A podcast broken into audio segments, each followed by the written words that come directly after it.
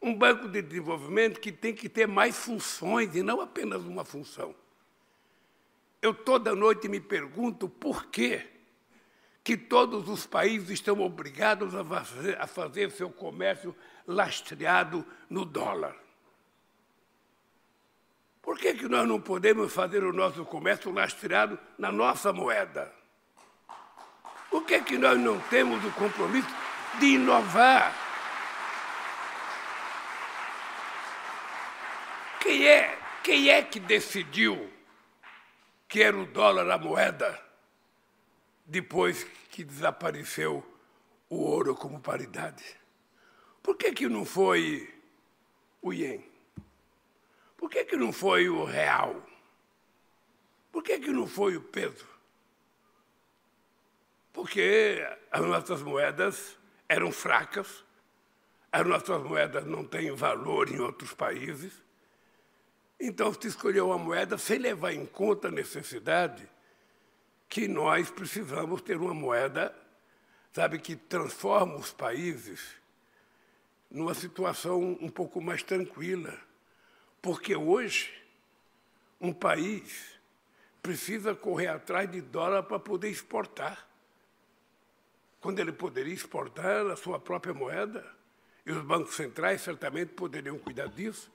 E, portanto, eu não sei quando, não pode ter pressa, Dilma, porque em economia a gente não pode ter pressa, a gente não pode ter. Você está num país em que se tem uma coisa que se cuida bem aqui é paciência. Se tem uma coisa que chinês sabe ter é paciência. Então, se for necessário ter um pouco de paciência, a gente tem que ter. Mas por que, que um banco como os BRICS não pode, sabe, ter uma moeda que possa financiar a relação comercial entre Brasil e China, entre Brasil e os outros países BRICS. Meus queridos e minhas queridas, está começando mais um episódio de Dor de Coluna, seu podcast de análise de conjuntura política e econômica. Eu sou Pedro Faria.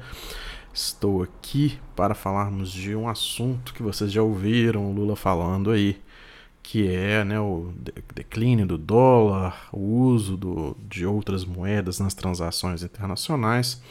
É, eu achei que seria uma boa né, falar sobre esse assunto de um ponto de vista mais de explicar o que está em jogo, explicar como que funciona, para a gente entender essa questão que foi levantada é, durante a viagem do Lula para a China semana passada e que também já tinha sido, de uma forma parecida, né, objeto de discussão, alvo de discussão, quando Lula fez uma viagem, a primeira viagem internacional dele para a Argentina, em que essa questão do uso de, de moedas, né, do dólar para transações entre os países também foi assunto.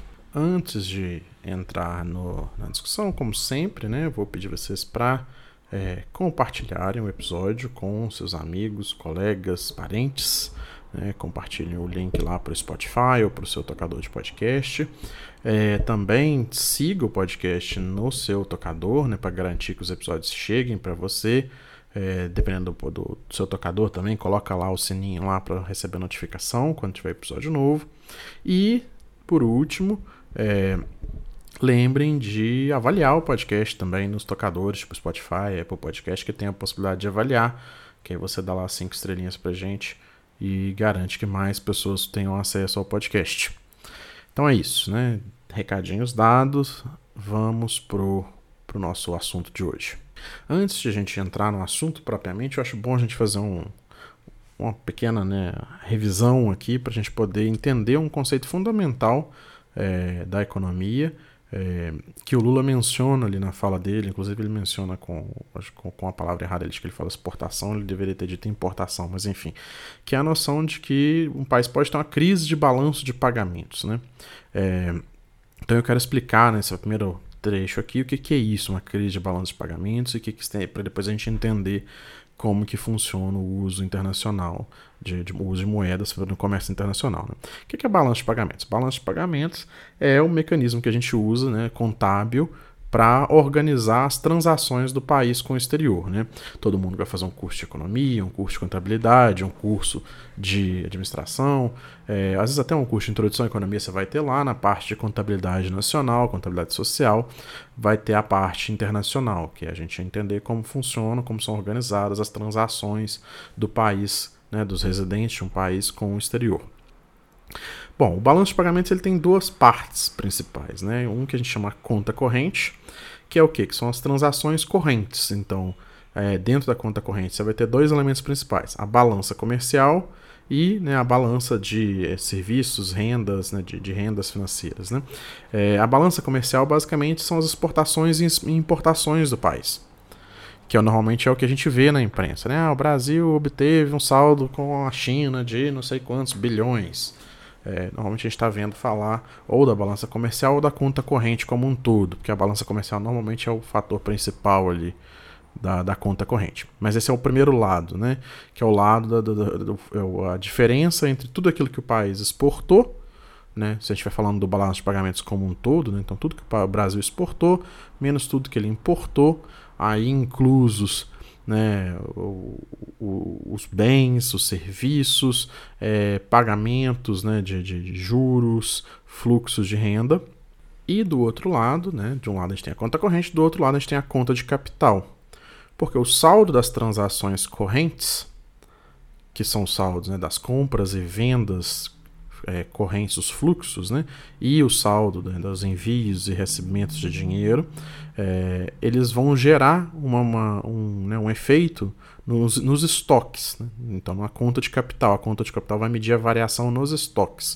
O que isso quer dizer? Se ao longo do ano o Brasil teve um saldo em conta corrente, ou seja, ele recebeu mais é, dinheiro do exterior pelas suas exportações ou por rendas vindas do exterior do que ele enviou de dinheiro para o exterior. Isso vai refletir na conta de capital no fato de que agora o Brasil vai acumular é, direitos sobre os países com os quais ele teve esse excesso né, de, de renda. Então, isso pode se traduzir no Brasil acumulando, por exemplo, reservas internacionais, é, que é o caso, um caso bastante comum, né? O que é uma reserva internacional? É o governo brasileiro segurando, possuindo títulos, ou às vezes até moeda propriamente, mas normalmente títulos, é, de um governo estrangeiro, normalmente dos Estados Unidos, dólar, né? Então, quando a gente tem um saldo em conta corrente positivo, isso vai se traduzir num aumento né, do, das posses, né, da poupança é, por parte de brasileiros que vão controlar coisas, direitos sobre coisas, sobre bens, sobre investimentos no exterior. Da mesma forma, o inverso acontece. Né? Então, se o país tem um déficit em conta corrente, quer dizer que os estrangeiros estão acumulando direitos sobre coisas que estão no Brasil, porque eles fizeram um investimento, adquiriram uma fábrica, por exemplo, no Brasil, ou porque eles acumularam reservas, né? supondo que o Brasil pudesse é, alguém tivesse interesse em acumular reservas em real, mas eles acumularam reservas fruto das transações com o Brasil. Né? Como as transações são em dólares, vão acumular dólares. Né? Mas enfim, esse é o balanço de pagamentos. E aí a gente tem que entender o que é uma crise de balanço de pagamentos. Que, que acontece? Né? Uma parte da conta de capital é a acumulação de reservas. É, uma, o país tem um excesso de exportações sobre importações, então ele vai acumular reservas, o, o Banco Central vai guardar aqueles dólares que depois, quando ele precisar importar mais do que exportar, os importadores precisam de dólares para ir lá no exterior, adquirir um produto em dólares e trazer de volta para cá. E o Banco Central vai liberar esses dólares. O que, que acontece? Né? Se o, esses dólares acabarem, os, os importadores vão ter que comprar esses dólares diretamente dos exportadores, de quem foi lá vender um negócio no exterior. Então essa pessoa tem dólares. O importador quer ir lá, agora eu quero comprar um negócio no exterior. Eu pego, eu vou negociar com quem tem dólar, comprar, adquirir esse dólar para eu poder importar.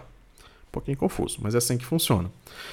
E aí o que, que acontece? Se o Banco Central, né, o governo, quiser manter um câmbio fixo, o que, é um câmbio fixo? Ele tá basicamente o governo está dizendo, olha, eu vou comprar ou vender moeda estrangeira, normalmente dólares, a esse preço em quantidade ilimitada, porque aí quer dizer que o preço vai ficar ali onde o governo disse que vai ficar.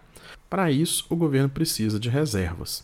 Né? Ele precisa de reservas internacionais, normalmente dólares, para ele poder cumprir essa promessa de preço do câmbio fixo. Se acabarem as reservas, o governo vai ser forçado a liberar o câmbio, deixar o câmbio flutuante. Então, por exemplo, no caso brasileiro, se a gente pegar o plano real, um elemento muito importante do Plano Real, o Plano Real tem alguns elementos, né? Ele tem a questão da indexação, né, da, da, da, da URV, que introduz, que fixa valores ali para a unidade de conta da moeda, mas ele também teve uma âncora cambial. O Banco Central e o governo brasileiro falaram: olha, nós vamos comprar e vender dólar a um real para um dólar, que era no começo, foram algumas desvalorizações. E isso faz com que os importados ficassem baratos. Porque um real né, comprava um importado de um dólar. Se o real tivesse, o dólar tivesse valendo cinco reais, um real ia comprar um importado de 20 centavos de dólar só.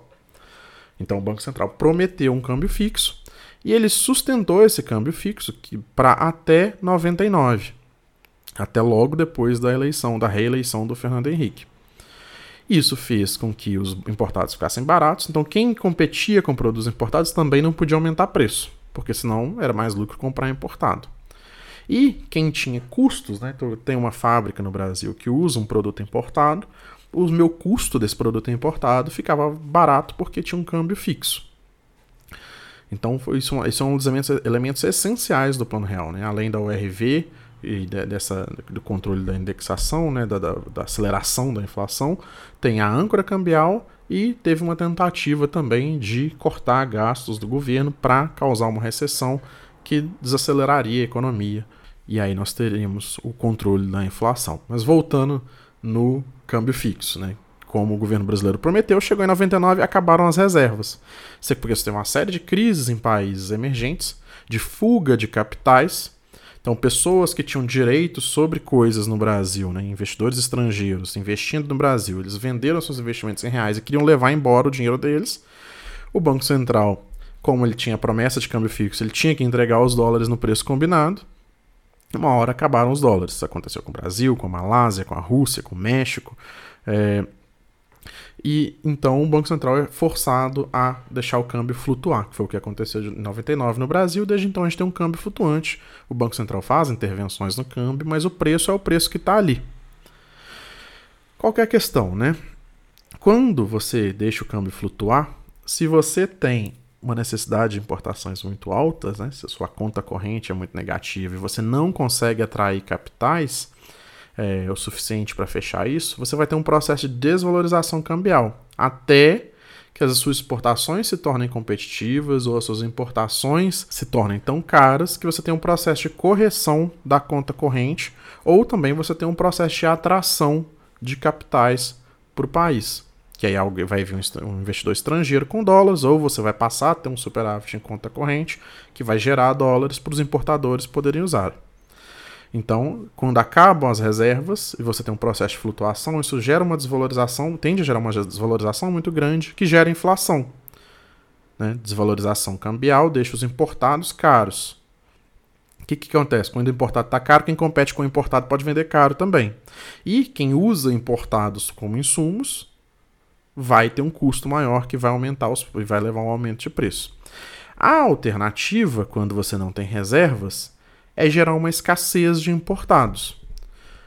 Como você tem reservas limitadas, o que, que você vai fazer? Você vai proibir a importação, por exemplo, de itens não essenciais. Então não pode mais importar perfume, relógio, é, enfim, não pode comprar nada no free shop, porque nós temos que guardar os dólares que nosso país obtém com as exportações ou com as remessas, né? Igual tem países que recebem muitos, é muita remessa de, de imigrantes que estão no exterior e mandam dinheiro para suas famílias.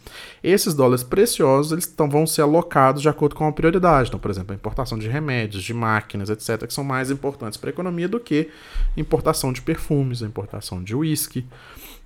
Então, países que têm dificuldade em gerar um acúmulo de reservas, como é o caso da Argentina, da Venezuela, como foi o caso do Brasil durante muito tempo, né?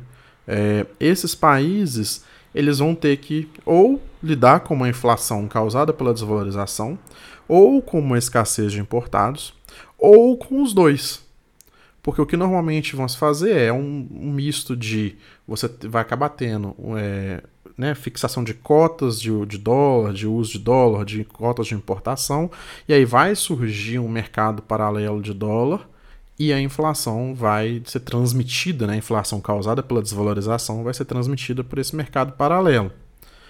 E também você vai ter diversas oportunidades de ganhos, né, porque quem tiver acesso ah, eu sou uma, uma indústria que tem autorização para comprar máquinas, então eu vou, o Banco Central vai me dar dólares para comprar máquinas. Mas eu posso pegar esse dólar, ao invés de comprar máquina, eu vender, dar um jeito de surrupiar ele, vender ele no, no mercado paralelo de dólar e embolsar uma grana ali com uma especulação, ao invés de fazer o que estava planejado nas cotas de importação, né? Então, os países que têm dificuldade de gerar, de acumular reservas a partir de um saldo positivo em conta corrente ou da atração de capital, eles vão ter essa crise de balanço de pagamentos. Né? E aí eu acho importante a gente reforçar. Eu falei da Argentina e falei da Venezuela.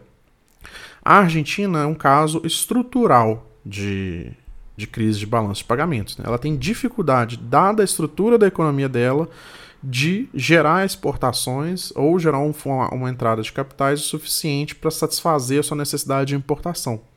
Então, por isso que a gente tem uma inflação sistematicamente alta. E né, agora a inflação na Argentina está muito, na Argentina tá muito alta. É, eu recomendo para quem quiser saber mais sobre isso é, usar os, desculpa, os vídeos do Matias Vernengo, é, que é um professor que é argentino, mas que é, dá aula nos Estados Unidos, se não me engano. Só se você digitar o nome dele, Matias Vernego, no YouTube, vão aparecer vários. Ele explica isso, explica como que a desregulamentação do câmbio que o Macri fez né, na proposta liberal deixa correr, deixa desvalorizar. Quem quiser, tiver mais desesperado para importar, vai pagar mais pelo dólar. Acabou gerando uma explosão da, da, da inflação argentina, e não resolveu o problema. E aí a Argentina tem o caso pior, porque ela tem dívidas em moeda estrangeira, então o governo precisa de dólar para pagar dívida. Então ele tem que arrumar esses dólares. Enfim, essa é a situação da Argentina. A Venezuela, por exemplo, até tinha facilidade de obter dólares. Por quê? Porque é um país exportador de petróleo. E petróleo você vende fácil, gera muito dólar. Aí o que, que acontece? Vem as sanções dos Estados Unidos. Então o país começa a ter dificuldade de exportar petróleo, vai exportar petróleo em condições menos satisfatórias e começa a ter dificuldade de adquirir produtos, especialmente adquirir é, componentes, etc., para a própria indústria petrolífera. Então a produção começa a declinar e aí você tem toda a situação interna também da Venezuela, de caos político, etc., tentativa de golpe e mudanças constitucionais e um conflito de classe muito acirrado que isso começa a diminuir a produção de petróleo é, venezuelana, que limita a capacidade de importação, combinado com as sanções, você não consegue importar nem remédio. Porque ou você não tem dólar e quando tem, às vezes não consegue acessar esse produto dadas as sanções. Enfim, essa é a realidade de uma crise de balanço de pagamentos. Né? É, e aí, normalmente, né, o que, que acontece numa crise de balanço de pagamentos?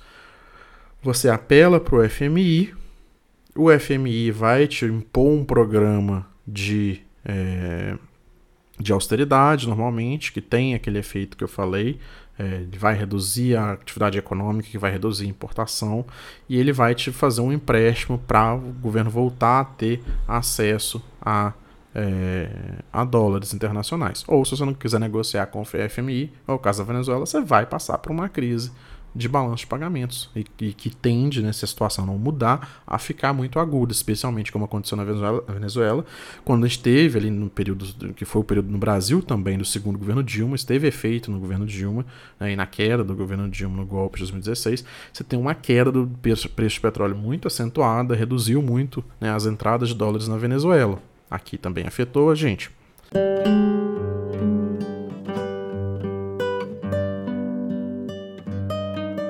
Então, explicado o que é uma crise de balanço de pagamentos, a gente volta lá no Lula, né? Que o Lula fala, ah, porque em algum momento, né, o, o, o dólar virou o padrão, a moeda global, porque a gente tinha, e aí cabe explicar, né? Em 1944, no final da guerra, da Segunda Guerra Mundial, foi feito o que se chama de Acordo de Bretton Woods, que criou uma, uma série de instituições internacionais que iam gerir né, a ordem mundial pós-guerra. Então surge o FMI, surge o Banco Mundial, a ONU eventualmente vai surgir, surge o GATT, que é o Acordo Geral de Tarifas, é, que ia reger, que depois vira a Organização Mundial do Comércio, né, que ia reger as, as, tarifas impostas né, e os limites a tarifas no comércio internacional. Surge um sistema de controle de capitais. Então, nessa, no início, a gente não tem, logo depois, no, no pós-guerra, né, o livre fluxo de capitais, como é a regra hoje. É, e, isso, e, e tinha, né, nesse, então, nesse, e aí nesse momento fica definido o dólar como a moeda internacional, só que o dólar ele era conversível em ouro. Então os Estados Unidos se, se colocou na obrigação de converter dólar em ouro para quem quisesse. Então os países podiam guardar dólar sabendo que se eles precisassem de é, trocar por ouro, os Estados Unidos iam trocar. Aí em 1971, depois de 73, né, nesse, nesse período, é, o primeiro os Estados Unidos suspende a conversão, depois em 73 ele abandona a conversão para dólar. E aí o sistema internacional passa a ser, como o Lula falou, é, todo, ele passa todo a funcionar é, em dólares. Né? Qual que é a questão? Isso cria o que se chama de o privilégio exorbitante dos Estados Unidos, né? que é a expressão que foi o ministro é, das Finanças francês, o, esqueci o nome dele agora, que era ministro das Finanças do, do Charles de Gaulle, e que o, o Barry Eichengreen tem um livro que fala sobre isso, é um economista norte-americano que trata desse assunto. O que é o privilégio exorbitante? É o fato de que, como o dólar é a moeda, virou a moeda global, e ele deixou de ser lastreado em ouro, todo mundo precisa de dólar. Mas quem que emite dólar? Só o governo dos Estados Unidos pode criar dólar. O Brasil não cria dólares. Então, para o Brasil ter acesso a dólares, ele precisa vender alguma coisa para os Estados Unidos ou convencer alguém dos Estados Unidos a vir aqui e trazer dólares. E se o Brasil quiser vender um negócio para a China, o chinês tem que arrumar um dólar vendendo alguma coisa para os Estados Unidos para depois ele comprar alguma coisa do Brasil. Isso quer dizer o quê? Que um, os Estados Unidos não pode, nunca vai ter uma crise de balanço de pagamentos, ao contrário da Argentina, da Venezuela, do, do Brasil, México, é, Rússia na década de 90. Os Estados Unidos jamais vai ter falta de dólares, porque afinal de contas eles emitem a moeda que eles precisam para comprar internacionalmente. É, e, aí a outra questão é que os Estados Unidos também vai controlar o, ritmo do comércio internacional. Né? Então, o que, que, acontece no final da década de 70? Em 79, o Paul Volcker vai virar é, presidente do Banco Central dos Estados Unidos, e ali, no, de 79 até o começo da década de 80, ele vai fazer um processo de subida das taxas de juros. Com a taxa de juros altíssima nos Estados Unidos, se torna muito mais interessante investir lá, porque lá é o lugar mais seguro para ter investimentos especulativos. Você não vai investir no Brasil, no, no, no sei lá, no em Moçambique, porque, né, enfim, tem risco de golpe militar, tem risco de derrubar o governo, tem risco de inflação, tem risco de crise. E aí o que, que acontece? Todo o capital vai para os Estados Unidos. Então o fato de os Estados Unidos controlar a moeda global e naquele momento ser de longe a maior economia do mundo, dava a eles essa capacidade de digitar o ritmo e de nunca eles próprios enfrentarem uma crise. Né? E aí começa, sempre surge, né? A, a, França expressa muito ao longo desse período, a França que não tinha, né, no, no período da Guerra Fria, um alinhamento automático com os Estados Unidos. É, sempre surge essa ideia de moedas alternativas, né, do uso de, de, outras moedas nas transações comerciais. É, e aí a gente retorna, inclusive, ao sistema que o Keynes, né, o John Maynard Keynes, o economista britânico, tinha proposto para Bretton Woods que era ao invés de a gente ter um sistema dominado pelo dólar, em que a gente teria essa situação em que países que não conseguissem dólar iam ficar expostos a uma crise de balanço de pagamentos, o Keynes propôs que tivesse uma moeda internacional, que é exatamente o que Brasil e Argentina estão é, estudando, e essa moeda seria é, lastreada ou em commodities internacionais ou em moedas nacionais, é, e ela seria, os países tentariam, né, ela seria usada para reequilibrar saldos em conta correntes é, é, de acordo com a necessidade dos países. Que seria um mecanismo. Você teria então o que hoje é um poder exclusivo dos Estados Unidos, mediado pelo FMI né, e pelo Banco Mundial, principalmente o FMI, seria, em tese, um poder compartilhado com uma ordem global. Então, é, o que o Lula está falando ali na, sobre o papel do NDB é, de certa forma, exatamente o que o Keynes estava propondo. Só que para os países do sul global. É fazer com que o banco dos BRICS ele assuma esse papel de você ter novos acordos de comércio sem usar o dólar, e aí tem que se definir qual moeda vai usar. E a partir disso, você ter é, o banco dos BRICS organizando o sistema. Né? Então, se um país está tendo déficit constante, ele em algum momento vai esgotar essa, a moeda internacional de escolha, o banco dos BRICS vai atuar ali, e aí a ideia seria de que o banco dos BRICS teria uma proposta diferente do FMI, justamente porque ele abordaria o problema a partir de uma teoria econômica distinta, que não impõe, por exemplo, arroxo né, nas contas do governo automático, que vai se preocupar com trans, uma transição estrutural. Então, se esse país não está conseguindo acumular reservas, a gente consegue organizar um esforço de investimento nesse país, de fazer com que outros países solidários, né, não é dar dinheiro não, mas assim, o país está com dificuldade de ter entrada de reservas, de, de entrada de capitais que produzam as reservas para ele poder importar.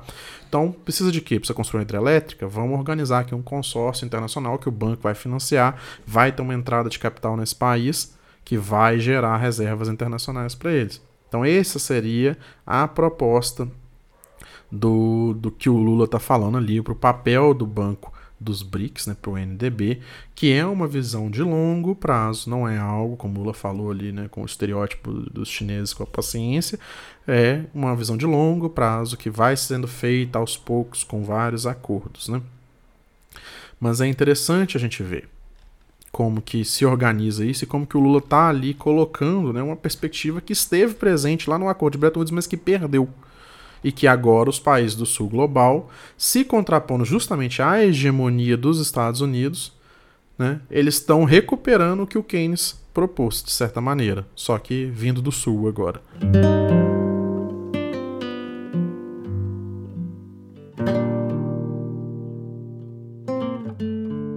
Só para completar aqui, eu quero fazer uma entrada rapidinha, tanto no que foi é, proposto com, sobre Brasil e Argentina, quanto o que foi proposto na relação Brasil-China.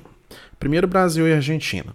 O que está em discussão ainda, né? Nesse caso, está uma fase mais inicial, que é criar uma moeda, né? Que, voltando ao esquema do Keynes ali, que se chamaria SUR, para os países da América do Sul, né, que eles fariam comércio entre eles nessa moeda, você teria mecanismos de correção é, de, de, emissão dessa moeda de comércio internacional. Então a gente não ia usar igual é o euro aqui e tal. A gente ia continuar usando cada país a sua moeda, mas quando você vai exportar, ao invés de exportar em dólar, você exportaria em sur. O que, que acontece nisso? Né? Isso facilita a troca, de, de, de, a troca entre os países. Porque, por exemplo, como eu disse, a Argentina ela tem dificuldade de acessar dólares. Então, ela pode deixar de importar uma coisa do Brasil porque ela não tem os dólares para importar. Mas se ela tiver acesso ao Sur, ela pode importar. É óbvio que se o Brasil tiver, como tem, um superávit sistemático em relação à Argentina, isso vai gerar um acúmulo para o Brasil. Mas esse acúmulo ele pode se traduzir, por exemplo, num fluxo de capitais para a Argentina, em oportunidades de investimento na, na Argentina para compensar o déficit que a Argentina tem para a gente. Isso também pode representar um acúmulo de poder em relação a, do Brasil em relação à Argentina, porque o Brasil passa a controlar né, o acesso da Argentina a importações. Hoje a Argentina está sujeita ao que? A relação com o FMI para obter dólares, mas ela vai passar a estar sujeita, pelo menos numa parte pequena ali, no que se refere às transações, ao saldo das transações com o Brasil, ela vai estar sujeita ao poder do Brasil, que para a Argentina pode ser mais interessante do que estar sujeito ao FMI e à ordem do dólar. Então a gente volta no esquema do NDB. Né? A ideia é que o Brasil, exercendo esse poder né, sobre a Argentina ou sobre os países que utilizarem essa moeda latino-americana, sul-americana, ele vai ser mais benevolente. Né? E, de qualquer forma, né, na gestão desse, dessa moeda, que vai ser coletiva, ainda que o Brasil teria né, um peso maior dado seu tamanho, pelo menos o comércio continental né, do, da América do Sul vai ficar in, é, insulado dos efeitos do, do, né, da, do, do, sistema do dólar. Então ninguém vai deixar de fazer comércio porque faltou dólar.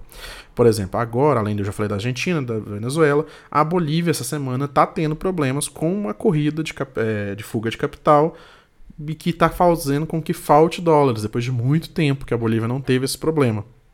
Né? Então, tendo esse sistema, a gente poderia ter uma outra situação do comércio sul-americano, inclusive uma outra situação da capacidade do Brasil de influir no comércio sul-americano. No caso da China, o que a gente tem é um pouco diferente. Né?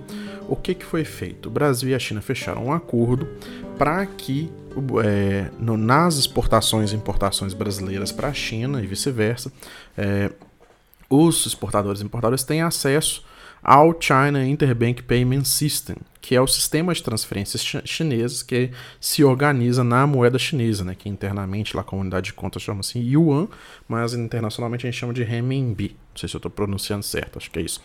É, enfim, o Brasil vai passar a ter acesso a esse sistema de pagamentos que tem sido particularmente importante depois que a Rússia foi excluída do SWIFT, que é o sistema de pagamentos organizado pelo, sob a influência dos Estados Unidos. Né? Então a Rússia foi excluída do SWIFT e aí ela começou a utilizar o sistema chinês de pagamentos. E isso permite que o Brasil agora tenha um acordo que ele pode acessar esse sistema. E também a China vai estabelecer o, né, o Bank of Communications, que é um banco sino-brasileiro no Brasil, que ele vai ser o, é, o banco capaz de é, pegar os, os renminbis é, que, gera, que as exportações brasileiras para a China gerarem e negociar com os exportadores a aquisição dessa moeda chinesa, trocar por reais para o exportador poder é, né, trazer o dinheiro dele para o país. Então, a presença desse banco, do Bank of Communications, garante que quem exportar para a China não vai ficar com moeda chinesa na mão, ele vai poder converter para reais. Mas cabe, então, ao, ao, aos governos, né, aos dois governos, incentivarem essas trocas né, em moeda, na moeda chinesa e não dólar. Existe um incentivo ali que é o fato de você se insular contra, por exemplo, é, as decisões de política monetária dos Estados Unidos. Você é um exportador de soja para a China, ao negociar diretamente moeda chinesa com é, o Bank of Communications garantindo né, a sua conversão da moeda chinesa para real, é, você está insulado contra decisões de taxa de juros nos Estados Unidos, em tese, né? Mas também você está com uma moeda que não vai ter acesso em países que não têm acordos com a China. Então, na medida em que, se proliferam os acordos com a China, e a China já tem vários desses acordos, esse exportador ele pode usar esse renminbi para adquirir, por exemplo, fertilizantes na Rússia, que usa o sistema chinês desde que ela foi excluída do SWIFT. É, ele pode usar para adquirir num outro país que também é sancionado. Não sei se o Irã tem acordo com a China, mas enfim, né? É, então, na medida em que você tiver mais acordos, que a China for fazendo mais acordos é, é para o uso da moeda dela, vai se firmando é, uma, mais possibilidades para os exportadores. Até lá, o governo tem que ir dando incentivos, se ele achar que tem que dar incentivos, para usar esse sistema e não ter a dependência do dólar. E aos poucos também aí se espera, o Brasil vai trocando as reservas de dólar que ele tem hoje, que é a grande maioria das reservas brasileiras, para é, fazer uma diversificação, às vezes para mais reservas em moeda chinesa, enfim. Isso quer dizer que, para terminar aqui, isso quer dizer que o dólar está em declínio? Né? Bom, como o próprio Lula falou, é uma questão de longo prazo. Mas, por exemplo, né, a Rússia, eu já falei aqui, ela está sob sanção. Os Estados Unidos esperavam, né, e os países da Europa que é, apoiam a, a, a, geopolítica americana, eles esperavam que a Rússia sofresse muito mais com as sanções. E, na verdade, eles estão vendo que a Rússia está conseguindo se manter. É claro que tiveram custos para a economia russa, mas eles conseguiram se manter, eles conseguiram se reorganizar e canalizar suas vendas, por exemplo, de petróleo, gás natural, para outras é, de outras formas que não passe pelo sistema de transferências é, americano, né? E achar outros clientes também, né? Tem outra questão também que não basta, né? A China ter é, acordos de uso de moeda, etc. Ela tem que decidir se tornar né, a emissora da moeda internacional para que ela substitua o dólar como eu disse lá no começo, né, sobre o privilégio exorbitante, né, a China tem que, eventualmente, se isso acontecer, aceitar é, o privilégio exorbitante, mas que implica você abrir mão, em parte, por exemplo, da sua política comercial.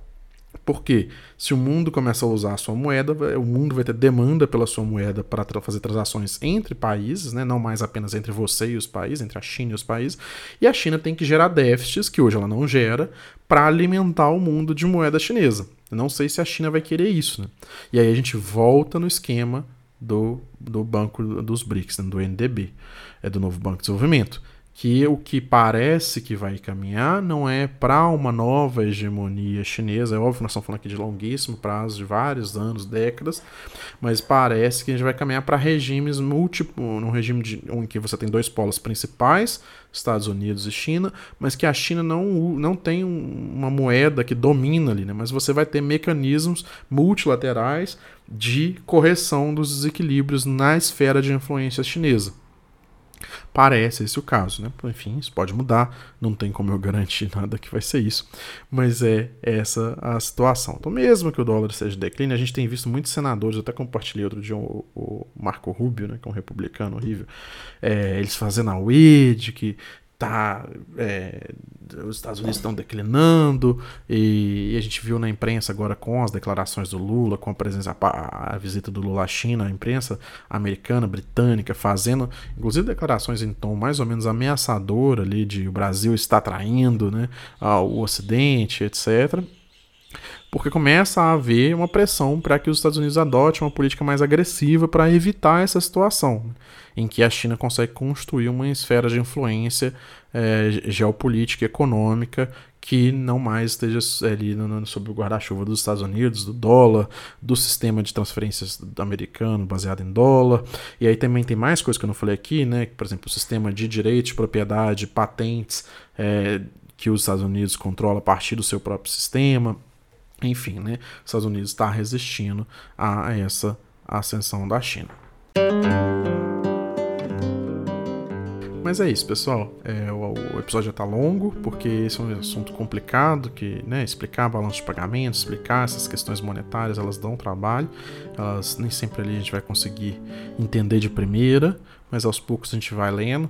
Quem quiser, né, aprofundar os estudos, é só pegar um livro de contabilidade social, é, que vai ter lá o capítulo de é, contabilidade né, do, do, comércio do comércio exterior, que aí o que eu falei sobre balanço de pagamentos e tal, vai ter isso é, o básico, né? O que, que é transações correntes, etc, etc, etc. Também mencionei o livro do, do Barry Ashton Green. É, que mais que eu mencionei aqui? As palestras do Matias Vernengo sobre a Argentina. É, são todas questões muito interessantes. Fico por aqui. Peço mais uma vez para vocês compartilharem o episódio pra você, e para vocês seguirem também o podcast no seu tocador de podcast. Se tiver lá o sininho, ativa também o sininho né? O Dor de Coluna tá em todos os tocadores de podcast, tá no Apple Podcast, Spotify, Google Podcast, Castbox. Então siga a gente para garantir que você vai ver o próximo. Se tudo der certo, semana que vem eu estou de volta com mais um episódio. Tchau, tchau.